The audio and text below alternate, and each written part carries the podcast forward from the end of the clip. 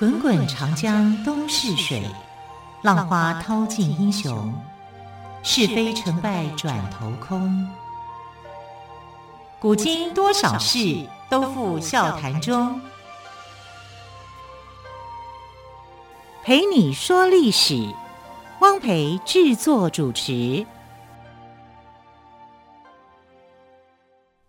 朋友们收听今天的《陪你说历史》节目，我是汪培。同样再次为朋友们邀请到历史专栏作家于远炫老师来到我们节目当中。老师好，主持人好，听众朋友大家好。好，延续昨天哦，我们今天仍然讲的是三国方面的故事给朋友们听。今天要来聊司马懿跟杨修，其实这两个人都各有特色哎。对，我们看到这个呃司马懿跟杨修啊，嗯、就是那个时代的。两个代表代表性的人物，啊、非常机智，都是非常聪明的。对对对，那呃，司马懿的聪明在哪里呢？聪明在他的谋略，他的谋略跟他能忍。对啊，那呃，这个杨修的聪明在于他的机智。他的应变能力还是很快的。哎、欸，老师，我从杨修身上好像有点看到晏婴的影子。晏婴也是机智，都是机智型的。对，我知道你非常喜欢晏婴。对，我非常喜欢晏婴。对，晏婴的故事我们曾经讲过，讲过嘛？对，我好喜欢他。对，他也太聪明了，机智型。他他机智，而且他正直。对，他也有谋略，所以他兼有两者之长，对，而没有两者之短。那我们看到司马懿的长处，他的谋略布局很深啊。可是呢，这个人缺点在哪里？缺点就是一直在为他自己的家族利益在想，在盘算，就是在盘算。他没有去算到说国家的利益，国家利益对他来说不重要啊，或者是说某个情情况之下，国家利益甚至都可以牺牲啊。所以他是这样的人啊。所以他的评价，说真的讲两极化。嗯，你说他的谋略布局很深远。对，可是当他的后人，你看他后人拿到政权以后，没多久就灭亡了。对啊，就乱成一团啊，比三国还更乱啊！真的是，我觉得晋朝是一个我看的觉得很头痛的一个时代，越看越头痛，这没有比三国好啊！啊，人才也真的就是被糟蹋成这样子。哎，司马懿再厉害，曹操也比他聪明啊！他装病装了这么久，曹操只讲了一句话：“你叫他过来。”不过来就把他斩了，他马上病就好了。对啊，再厉害敌不过曹操。对，曹操也是那个时代的聪明人。对，所以那时代的聪明人太多了，非常的多。但这两个人物呢，正好就是一个对照，一个谋略深，一个呃机智强啊。那我们看这两个人呢，在哪个事件上面会互相争斗一番啊？就是说，能够展现出他们的一个长处，其实就在于。这个曹丕跟曹植这两兄弟的这个竞争上面，啊，这你看曹丕跟曹植，这等于是后来曹操在选择接班人的一个重要的人选。可是曹曹呃曹操这么好色，他的那个呃儿女这么众多，怎么会只剩下他们两个啊是有机会出来竞争的？其实是因为啊，前头好的人选都已经死了。已经不在了。战乱死吗？还是病生病的关系？都有。你刚才讲的这两个都有啊。比如说，我们讲说他的长子叫曹昂，曹昂非常骁勇善战啊，甚至为了保护曹操，然后被杀。可是他的长子啊，曹昂啊，为什么会被杀呢？是因为曹操好色的关系。这就是曹操的问题了。因为曹操去打一个这个名将叫做张绣，那张绣也投降了。啊，就是觉得说，呃，在在其他人的劝说之下，他就投降。但是他投降那一天呢，曹操干嘛跑到那里去？你知道吗？他说，这个张绣的嫂嫂啊，就是寡嫂去世的这个叔叔啊，他的这个太太非常的漂亮，他就想到说，哎，他这个太太这么漂亮的话，我就一定要去认识认识她嘛。然后就去占有了张绣的寡嫂。你是张绣，你会怎么样？我叔叔平常对我那么好，对，结果我投降给你，你马上去占有我的呃叔叔叔的老婆，太太，太不厚道了嘛，对不对？所以他就火了，就反了。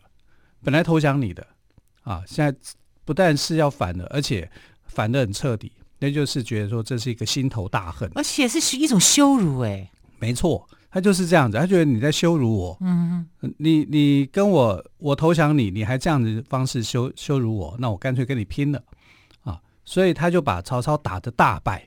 曹操几乎都快要被张绣给杀了，因为张绣的这个枪法非常的神奇啊。有人就说他跟赵子龙都同样的啊，传同一个师傅传授的啊，所以他们的枪法很准啊。当然这就是传说啦啊。那你可以知道说张绣就很了得。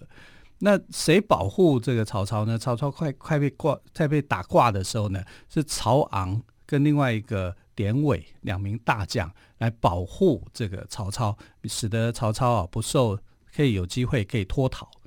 但曹操虽然脱逃了，这两个大将都死了，一个还是他的儿子。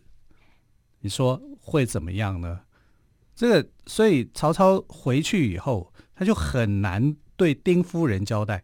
这个曹昂哦，不是丁夫人生的，但是丁夫人抚养他，就把他当成是自己的亲生儿子。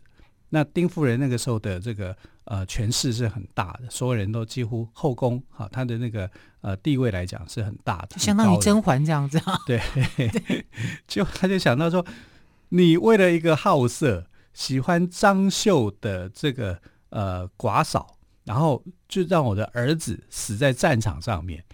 因为你的好色的关系，他气得不得了。那当然啦、啊，对呀、啊，然后他就回娘家去了，就不再理曹操，要跟曹操离婚。好，这是非常悍的一个剽悍的一个强悍的女性，强悍的女性。对，曹操后来也没有办法，说服不了他，因为是自己做错事情。嗯、结果，可是他并没有改啊，他之后也是还是持续这样子啊。对呀、啊。而且他对别人的老婆就特别有兴趣。历史上有名的就是曹操喜欢别人的太太。对，很奇怪。对，这样，这一方面来讲，就是为什么呢？因为他就去羞辱对方。嗯哼。啊，然后用这种方式，呃，来展现好像自己很有能力一样。哈、嗯啊，所以呢，这个曹操这个行为，就把他自己的儿子就葬送在这里。所以你刚刚讲的嘛，啊，一个战死了，这个就战死了。对。啊，另外一个病死。病死。病死的是谁呢？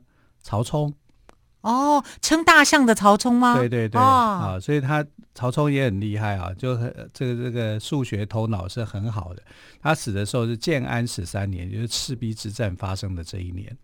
啊、你看，如果曹操没有把华佗给杀了的话，对，搞不好曹冲还可以活很久呢。是啊，因为这一年他也把华佗给杀了啊，所以变成说曹冲生病以后，他找不到名医来救他啊，最后他就病死了。所以一个战死的，一个病死的啊，当然当然他还有很多的这个儿子都很优秀的哈，但是后来来看哦，就是两个浮上台面的，非常具有竞争，就是曹丕跟曹植就对了。曹丕跟曹植，因为曹曹丕呢，呃，虽然不是长子，其实他长子已经过世了，所以这个时候他的地位又比较年长一点啊，他有那种长子的这个气质。那曹丕跟曹植这两兄弟啊。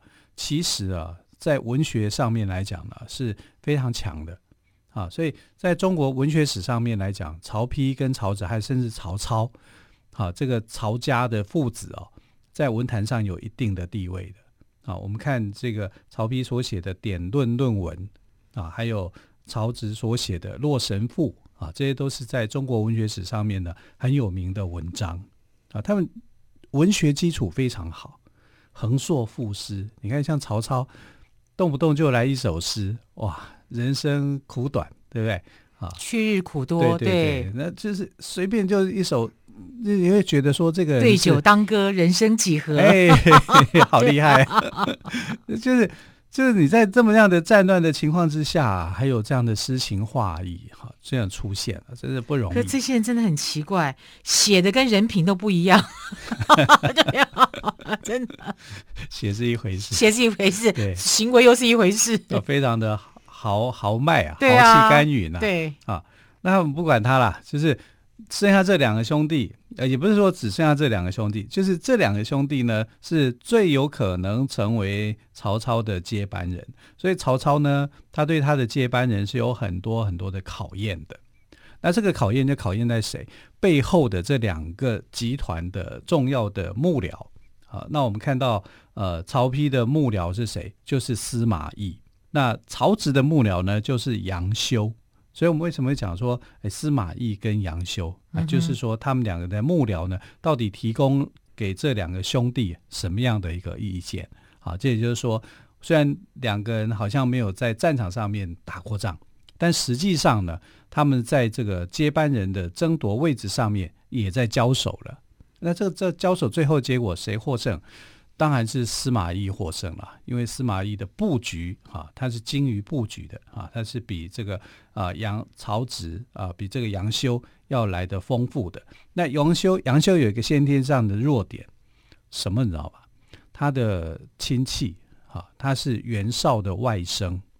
那袁绍年轻的时候跟曹操是好朋友，非常要好的，两个人像死党一样啊，经常在一起啊，去戏弄别人啊，干嘛的？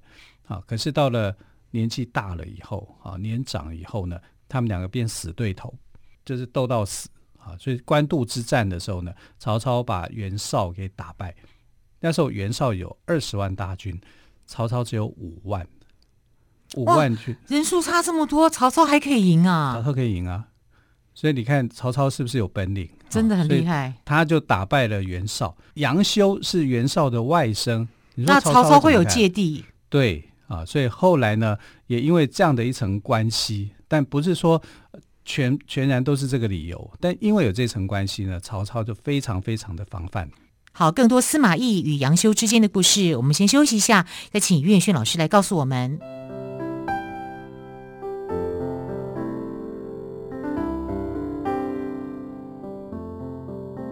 听见台北的声音。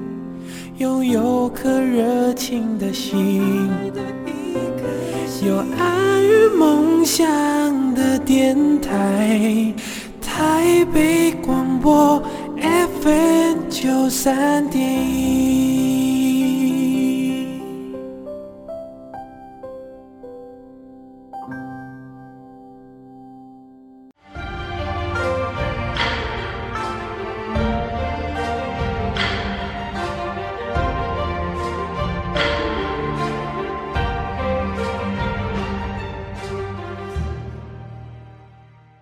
这里是陪你说历史节目，我是汪培。今天我们特别来宾于远逊老师谈到的是司马懿与杨修。好，老师，你谈到曹操对杨修有所防范，是来自于袁绍的关系哦。那中间还有什么其他的故事吗？因为呃，杨修这个人呢，家世是非常好的啊，因为他的这他有一个祖先很有名，叫做杨震。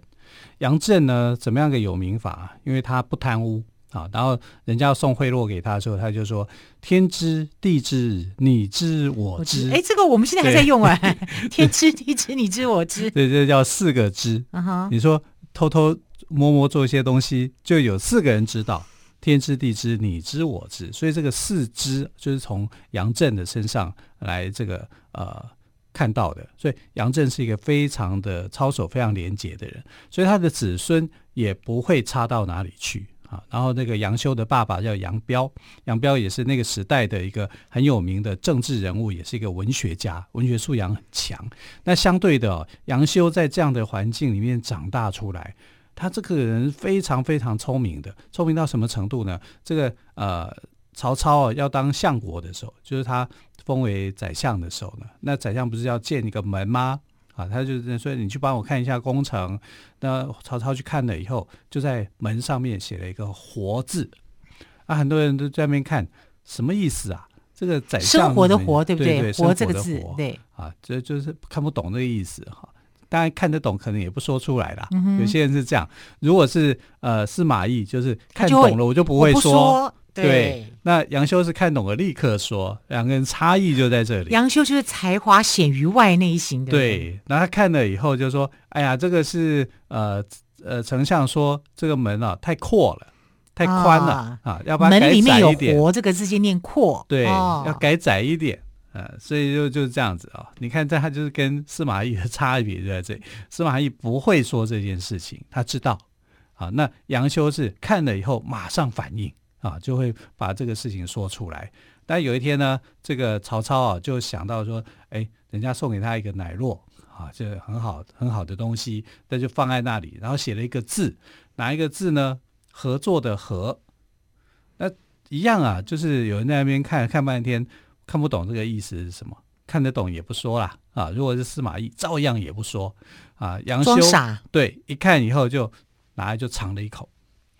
那人家就觉得说，你怎么可以去动哈这个丞相的一个东西呢？你这样子你太没礼貌了啊！然后就骂他，然后杨修就说：“这是丞相自己说的啊，一人一口啊。”哦，一人一口，合作的合不就是人一口吗？对对呀，人一口，对对对，对，他就这样就把它给吃了啊！所以这是杨修的个性。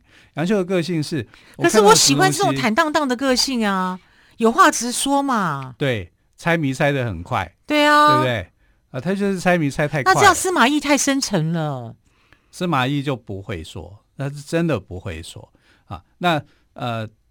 有一有一次，就是曹操在打仗啊，打得很累了，所以他就我我们不知道军事术语上面都会有一些机密用语啊。嗯、然后那天晚上的那个机密用语呢，他竟然用了两个字，叫什么？你知道吗？叫“鸡肋”。我们通常鸡肋骨的“鸡肋”吗？对对，我们通常当兵的时候都会有这种谁啊做什么去哪里，这叫口号嘛，要更改一些口号跟机密的一些字啊。然后他就用“鸡肋”当做是机密的这个口令。杨修一听到“鸡肋”这两个字，他就想到什么，你知道吗？食之无味，弃之可惜。这场战争他打不下去了，所以后来他就干嘛呢？他就去收拾他的行李包袱。就是说，因为曹操他从“鸡肋”这个口令里面看到曹操不想打仗，他就准备要打包袱回家。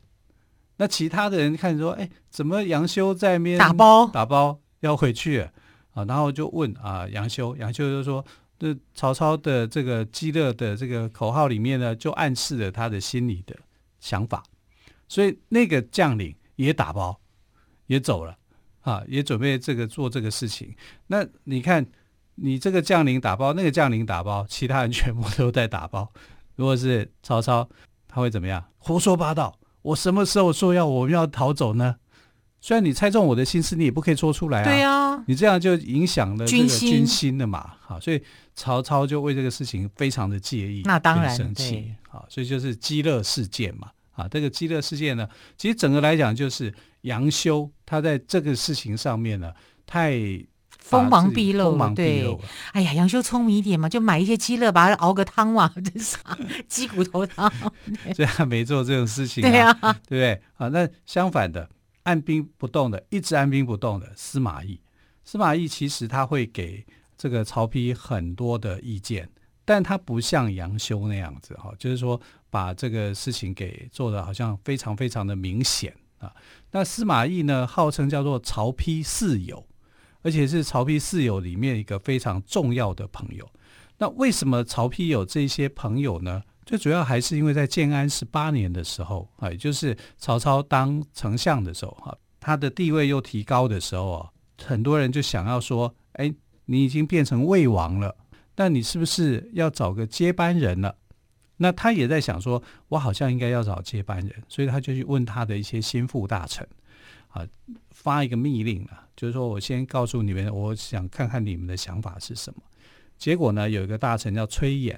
啊，崔琰是一个很有名的一个文学家啊，然后他就立刻发表谈话，就说我们支持你要立长子啊，当做你的接班人。当时的长子是谁？就是曹丕啊，所以他是这个呃曹丕四友当中的一个，因为他支持他。但是曹操就不高兴啊，曹操就想说，我喜欢曹呃，我喜欢这个呃曹植，为什么你们不支持不支持他呢？这当中是不是有一些问题呢？所以当你一先表态的时候，啊，他就觉得崔琰这个人讨厌，啊，做这个东西，那你不就影响我？啊，他不喜欢这做这样子啊。可是呢，他又得对崔琰的这个做法要表示赞同。为什么呢？因为崔琰跟杨修之间的关系又很好，那杨修跟这个呃曹植之间又有很深的关联。那你这样子，如果我不支持崔琰的话，那不就很摆明了，就是说，呃，我好像我我自己的内心的态度就支持这个曹植，曹植。啊，所以他反而要去公开表扬崔琰，他心里头恨死了崔琰，还要做这种公开表扬，所以他后来很讨厌崔琰这个人，然后就想了一个，就是冤枉崔琰犯了什么错，把他给杀了。所以曹操这个人哦，心胸有时候就是狭窄，狭窄。你猜中了我的心思，我我也不会去饶过你。他又喜欢出题目给人家猜，又不希望人家猜中。对，这个人不是很麻烦吗？其实杨修也是这样子啊，uh. 对不对？好，杨修之死其实也是跟他猜中了曹操很多的心思有关。对，曹操在想说，我想做一些什么，你都比我知道。所以后来有一天，曹操跟那个呃杨修共乘一辆马车的时候。啊然后经过一个地方，经过一个地方呢，看到一个句子，那个句子就是一个谜啦。后来我们就知道嘛，叫做绝妙好词嘛，啊，在里面就被他给猜中了。那杨修是一看就知道，哎，这个故事里面在讲的猜的那个谜题是什么？那曹操是车子啊走了三十里以后，他才想到的。的意思就是说，曹操还没有他那么聪明。